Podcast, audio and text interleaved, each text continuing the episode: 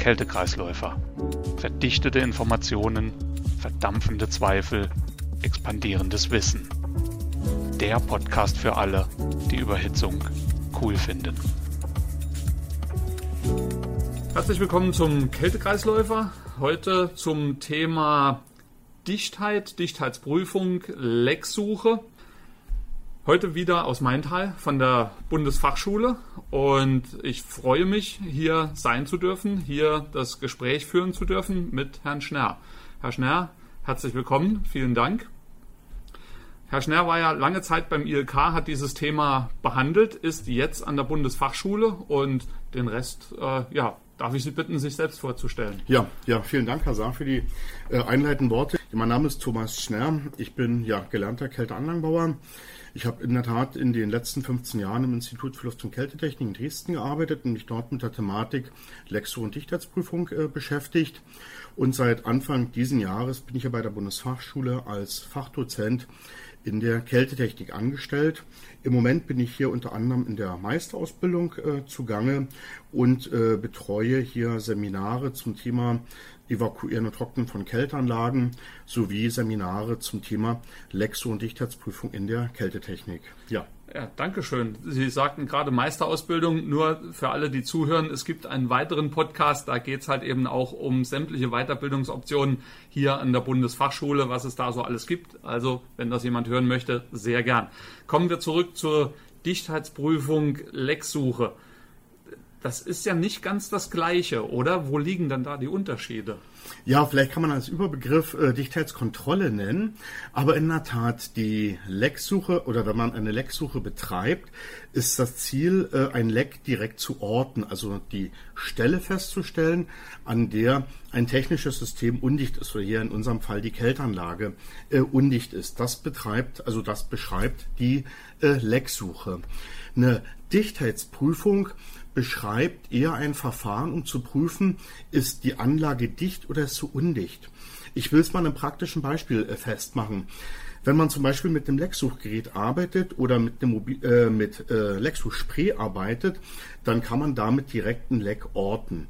Der Leckdetektor gibt ein Signal ab oder halt Lexospray fängt halt an der äh, undichten Stelle an zu schäumen. Das ist also die Lecksuche.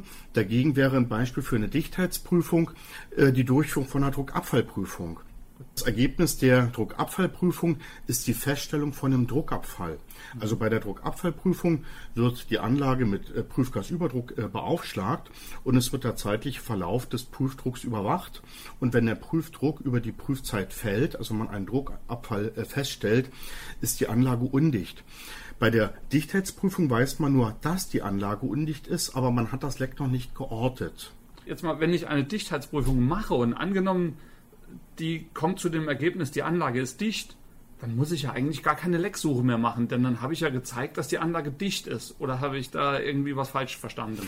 Theoretisch gebe ich Ihnen äh, vollends recht. Äh, allerdings muss das Prüfverfahren der Dichtheitsprüfung eine genügende Prüfschärfe mit sich bringen. Also das heißt, ich muss präzise genug äh, messen können. Wenn man sich äh, als zulässige Leckrate 5 Gramm Kältemittel pro Jahr und Verbindungsstelle als zulässige Leckrate stellt, dann muss also auch für eine Dichtheitsprüfung eine Prüfschärfe erreicht werden mit einer Nachweisempfindlichkeit von 5 Gramm Kältemittel pro Jahr, also einem Äquivalent. Mhm. Wenn ich das wiederum auf eine äh, Druckabfallprüfung beziehe, dann ähm, werde ich von der Prüfschärfe nicht in diese Region reinkommen, dass ich in einem Gramm pro Jahr Bereich bin. Wo komme ich dann hin bei der Druckabfallprüfung? Druckabfallprüfung ist relativ weit verbreitet im Feld, aber auch relativ grob. Es ist eines der, der gröbsten Verfahren schlechthin, die wir haben.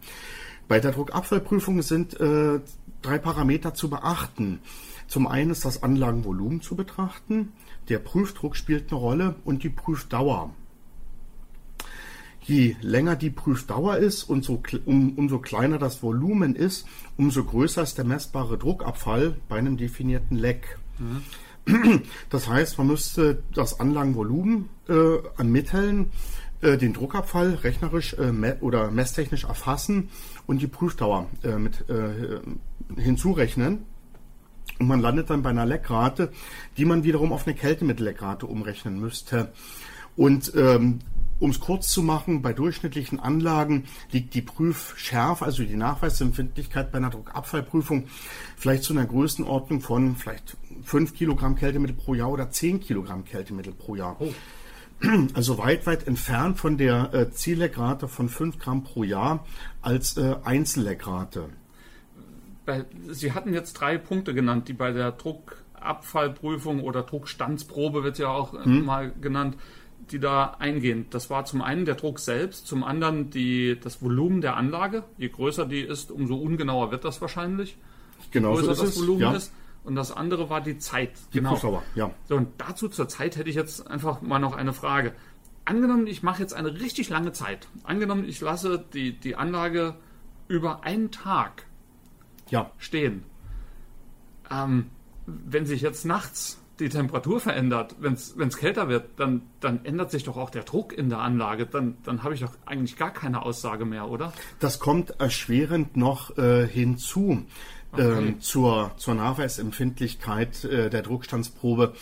Ähm, wenn Sie jetzt sagen, 24 Stunden kann man möglicherweise postulieren, wenn ich äh, früh um 6 anfange und ich warte bis nächsten Morgen um 6 Uhr, habe ich möglicherweise ähnliche Temperaturen. Das spielt eher noch in die Karten, 24 Stunden zu warten, ab mhm. als 12 Stunden zu warten. Ähm, ja, allerdings, ähm, wenn man es gut je nach äh, Druckverhältnis hinterherrechnet, bringt vielleicht eine Temperaturänderung von äh, 2 Kelvin, bringt in etwa einen Druckabfall von 100, 120 Millibar, je nach äh, äh, Ausgangsdrucklage. Äh, allein diese 120 Millibar zu messen bei einem Prüfdruck von 20 Bar, wo ich auch schon beim Messen gewissen Druck, äh, Messfehler äh, habe, ähm, verringert das eben meine Aussagekraft nochmal umso mehr. Wiederum, wenn ich äh, einen Temperaturanstieg habe, würde der Druck steigen. Und wenn ich parallel ein Leck habe, was mir einen ähnlichen Druckabfall äh, mit sich bringt, würde der Druck konstant stehen bleiben. Okay. Man kann also dadurch das Leck übersehen möglicherweise. Ja, man meint, die Anlage wäre dicht, obwohl sie nicht dicht ist. Ja. Jetzt hatten Sie wirklich gute Zahlen genannt. 120 Millibar als, als Beispiel jetzt mal, als, als Druckabfall. Und das versuche ich zu messen bei 20 Bar. Ich glaube, ich kenne Ihre, Ihre Antwort. Ich frage trotzdem.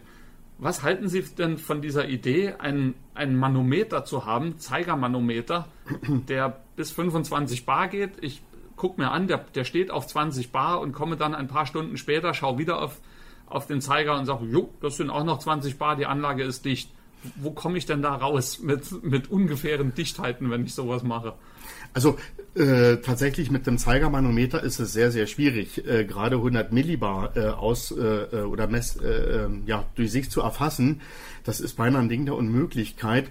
Und da sind eben Unsicherheiten von zwischen 5 und 10 Kilo bequem drin, wenn nicht gar mehr halt.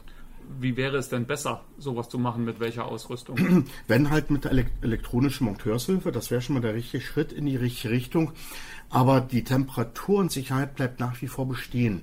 Möglicherweise, wenn ich eine relativ kleine Anlage habe, also ein relativ kleines Volumen, das spricht ähm, für, die, für eine höhere Prüfschärfe bei einer Druckabfallprüfung, das würde das Verfahren verbessern.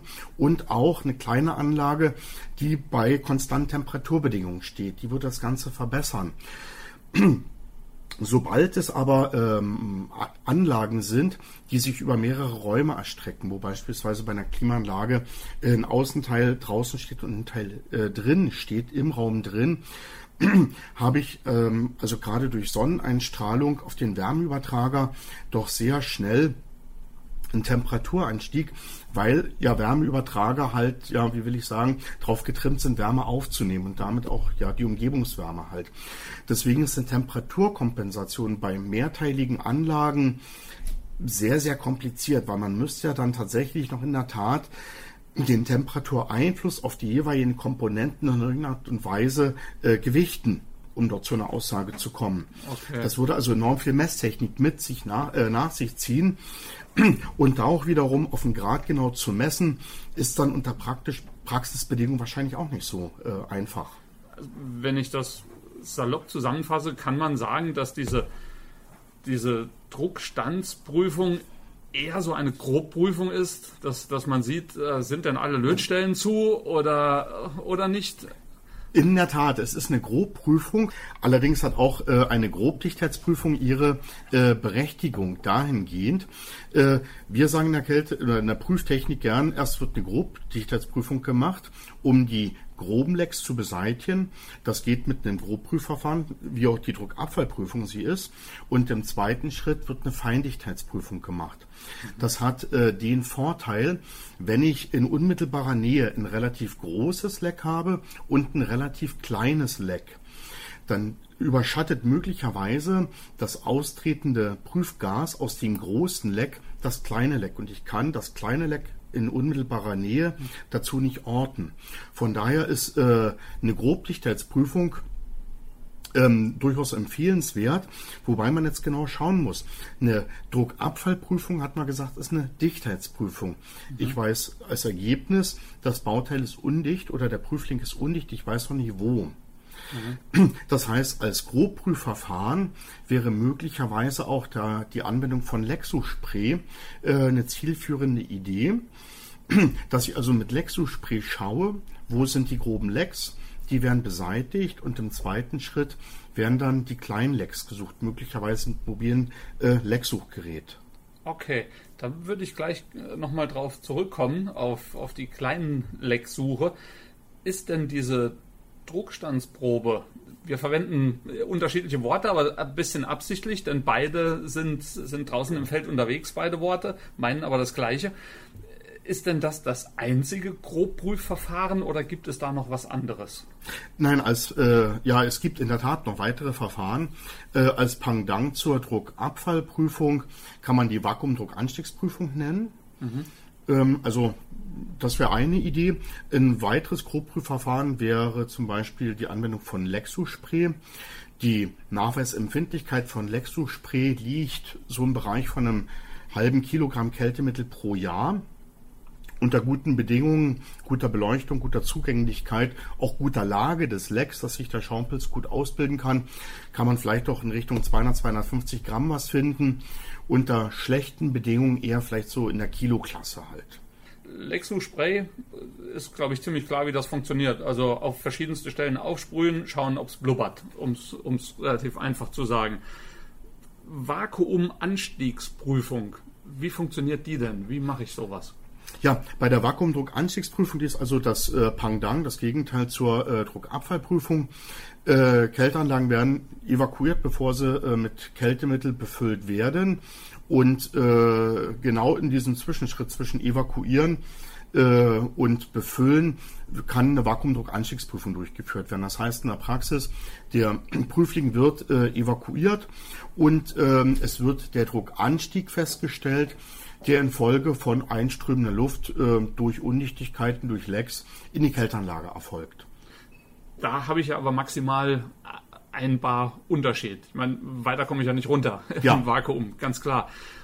Wäre es denn da okay, mit Zeigerinstrumenten zu arbeiten oder schlagen Sie da wiederum eher elektronische Helferlein vor? Äh, der Fokus liegt dort ebenfalls auf elektronischen Helferlein und dadurch, dass die Druckdifferenz relativ gering ist mit einem Bar, äh, ist die Nachweisempfindlichkeit dieses Verfahrens an für sich äh, noch schlechter, als wenn, ich eine Druck, als wenn eine Druckabfallprüfung durchgeführt wird. Druck und Leckrate hängen zusammen und zwar in quadratischer Art und Weise. Also äh, doppelter Prüfdruck äh, bewirkt rund eine vierfache Leckrate. Das heißt, bei 20 Bar Überdruck wäre die Leckrate wesentlich größer als bei einem Bar Druckdifferenz bei einer Vakuumdruckanstiegsprüfung. Nachvollziehbar. Macht es denn etwas aus, dass bei der Vakuumdrucksanstiegsprüfung eigentlich die Richtung falsch rum ist? Also, denn normalerweise strömt das Kältemittel ja von der Anlage innen drin nach außen. Hier ja. strömt ja Luft in die Anlage ein. Das äh, ist ein quasi Manko von dem Verfahren. Die Prüfbelastung ist nicht der Betriebsbelastungsrichtung. Äh, das bewirkt sich äh, oder kann sich bei Lex äh, natürlich auswirken. wenn ich es an einem Beispiel festmache von einem Trocknergehäuse mit einem wechselbaren Filterelement, also einer relativ großen Dichtfläche, wird bei einer Vakuumdruckanstiegsprüfung der Luftdruck das Bauteil oder die Dichtung eher zusammendrücken, das Bauteil ja. und eine gewisse Dichtheit suggerieren, die möglicherweise unter Betriebsbedingungen gar nicht äh, vorhanden ist. Weiterhin kann es durchaus sein, dass sich äh, Flüssigkeiten, ähm, die äußerlich auf der Anlage drauf sind, in den Leckkanal eindringen bei einer Vakuumdruckanstiegsprüfung und durch die hohe Zähigkeit äh, von Flüssigkeiten gegenüber Gasen diesen Leckkanal möglicherweise verschließen, dass sich also das Leck äh, dann, dass das Leck dann noch gar nicht äh, detektierbar ist. Bei Anlagen, die schon gelaufen sind, die im Betrieb waren, die repariert wurden, ähm, ist eine Vakuumdruckanstiegsprüfung ebenfalls nicht äh, besonders empfehlenswert, weil es durch äh, das gelöste Kältemittel im Öl während des Evakuierens zu einem Ausgasen von dem Kältemittel kommt und dadurch auch ein Druckanstieg äh, feststellbar ist. Auch das äh, schränkt die, die Nachweisbarkeit oder die Nachweis oder den Nachweis der Vakuumdruckanstiegsprüfung doch nochmal deutlich mit ein. Zurückkommend auf, auf Ihren Ihren Vorschlag, wie die Vorgehensweise sein soll. Also zuerst mal eine Grobprüfung und dann eine Feinprüfung. Über die Grobprüfungsverfahren hatten wir, glaube ich, jetzt gesprochen. Also das eine war die ähm, Druckanstiegsprüfung, das andere war Vakuum, nee, Druckabfallprüfung eigentlich, aber das andere war Vakuumdruckanstiegsprüfung und Lecksuchspray. Das sind die, die Verfahren, wie ich grobe Lecks finde wenn ich das jetzt gemacht habe und der Meinung bin, okay, große Lecks habe ich nicht an der Anlage, dann sollte ich trotzdem noch nach kleineren suchen, wenn ich sie richtig verstehe. Welche Möglichkeiten gibt es denn da? Diese und weitere Fragen wird Herr Schner im zweiten Teil dieses Podcasts beantworten. Bereits jetzt herzlichen Dank an Herrn Schner für das interessante Gespräch und das wird im zweiten Teil auch so weitergehen. Auch da wird es viele interessante Informationen zur Feinlecksuche geben. Bevor wir uns verabschieden, noch eine Information. Wenn jemand Fragen hat, Anregungen hat oder beim Podcast mitmachen möchte, herzlich gern. Einfach eine Mail senden an kältekreisläufer.danfoss.com bitte die E-Pünktchen auf dem Kältekreisläufer jeweils weglassen. Also kaltekreislaufer at danfoss.com. Wir freuen uns auf Fragen, Anregungen oder wenn jemand mitmachen möchte. Und bis zum zweiten Teil dieses Podcasts immer unterkühlt entspannen. Danke